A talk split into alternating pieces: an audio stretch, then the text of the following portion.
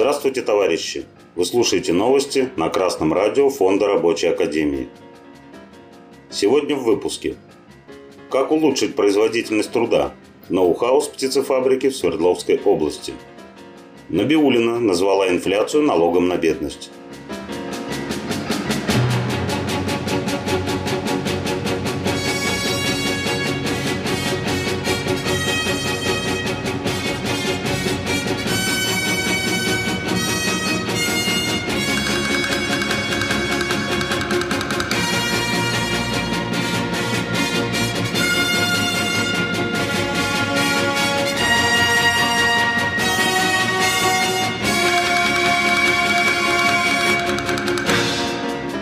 Телеграм-канал «Черная книга капитализма» Black Book of Capitalism опубликовал новость о методе повышения производительности труда на Ревчинской птицефабрике в Свердловской области.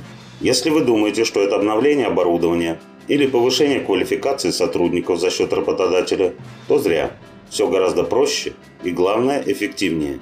Нужно просто отобрать у работников стулья. И тогда не имея возможности присесть в течение рабочей смены, работники поднимут производительность труда на невиданный уровень, что подтвердил директор птицефабрики. Он заявил, сейчас это самое эффективно работающее подразделение у нас, именно благодаря тому, что у них нет стульев. Стулья у работников отобрали в 2018 году в связи с участием в национальном проекте «Производительность труда и поддержка занятости», то есть не только улучшили показатели, но и в национальном проекте засветились. Опять же полезно для бизнеса. А если работникам тяжело стоять в одном положении по несколько часов, то они могут жаловаться в инспекцию труда, прокуратуру, Роспотребнадзор, писать письма президенту. Правда, стулья не вернут ни вышеупомянутые инстанции, ни Путин. А что делать? Самим работникам организовываться на борьбу с работодателем за улучшение условий труда – выдвигать требования и приостанавливать работу всем коллективам до их выполнения. Бить буржуя в самое больное место – его драгоценный кошелек, который обязательно пострадает, если продукцию перестанут производить совсем или станут производить меньше.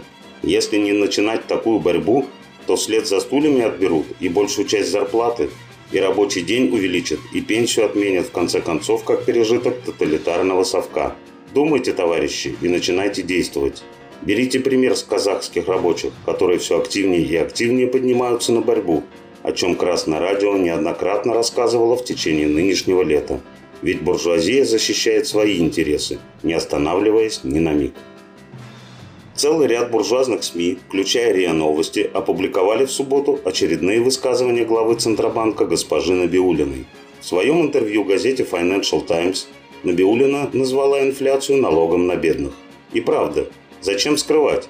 Инфляция, то есть бесконечное повышение цен на продукты, товары и услуги без повышения заработной платы у подавляющего большинства трудящихся, есть инструмент защиты буржуазных интересов по увеличению прибыли.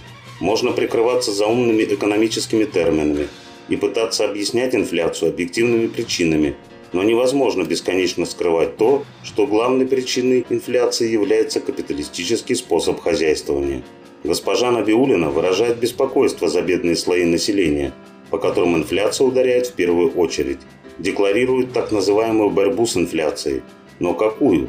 Повышение ключевой ставки, что неизбежно приведет к повышению ставок на кредиты. Мы верим, что это экстренные меры, они не должны быть продолжительными, так как важно расширять производство, для которого нужны инвестиции.